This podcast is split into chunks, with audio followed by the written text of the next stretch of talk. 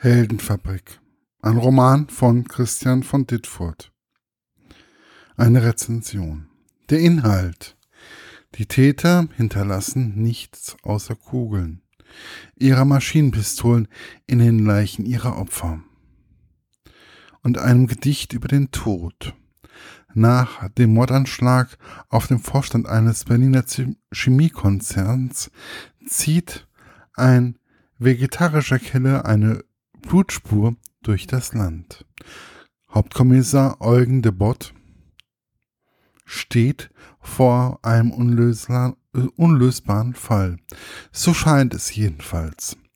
Zumal ihm seine Vorgesetzten und geheimnisvolle Feinde von Anfang an Knüppel zwischen die Beine werfen. Verlassen kann er sich nur auf seine Mitarbeiter Silvia Salinger die ihn stärker anzieht, als es seiner Ehe gut tut, und Ali Yusuf, den blonden Türken, der unter, den Zappel, unter der Zappel-Philipp-Krankheit ADHS leidet. Die Rezension. Christian von Dittfurt hat einen neuen Kommissar erschaffen, der für mich im ersten Moment ein wenig schwierig ist. Er hält sich wenig an Regeln und man hat einfach das Gefühl, er hält sich für etwas Besseres. Aber gerade dies macht ihn auch irgendwie liebenswert.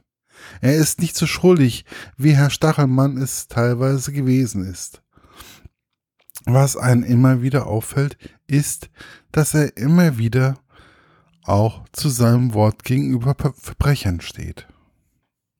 Die Geschichte hat ein teilweise sehr hohes Tempo, teilweise auch zu schnell.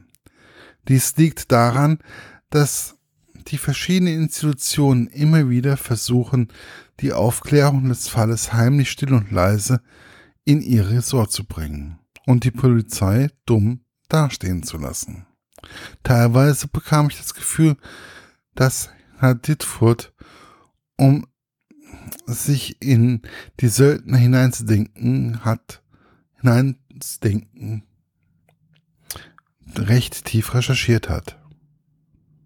Es wird wirklich eine Blutspur mit fast kriegsähnlichen Zügen durch das Land gezogen. Auf der einen Seite geht es dabei immer wieder ums Überleben, aber auch um sehr viel Geld. Alles in allem ein Krimi, der teilweise ein wenig abgedreht ist, aber wesentlich mehr Tempo hat wie die letzten Romane von Christian von Dittfurt. Ich hoffe, dass der neue Kommissar vielleicht in den nächsten Büchern ein wenig mehr Schärfe und Tiefe bekommt und nicht nur keine Andeutungen, kleine Andeutungen. Für mich birgt die Familie von Debott noch einiges an Potenzial. Und ich hoffe, dies noch mit wenig, sich noch ein wenig mehr herausgestellt wird. Gelungen finde ich die beiden Kollegen, mit denen Debot zusammenarbeitet. Und ich freue mich auf diese beiden, diese beiden einfach besser kennenzulernen. Etwas weniger Tempo, dafür etwas mehr Tiefe, dann denke ich, wird aus dem neuen Helden wirklich ein richtiges Meisterwerk. Der Anfang ist gemacht. Ich werde das Team auf alle Fälle weiter begleiten. Und ich denke, dass auch andere Krimi-Fans meine Meinung teilen. Erschienen ist das Ganze bei Penguin und ja, ist überall käuflich zu erwerben. Viel Spaß dabei. Wünscht euch Markus Eckert von der Literatur Lounge EU.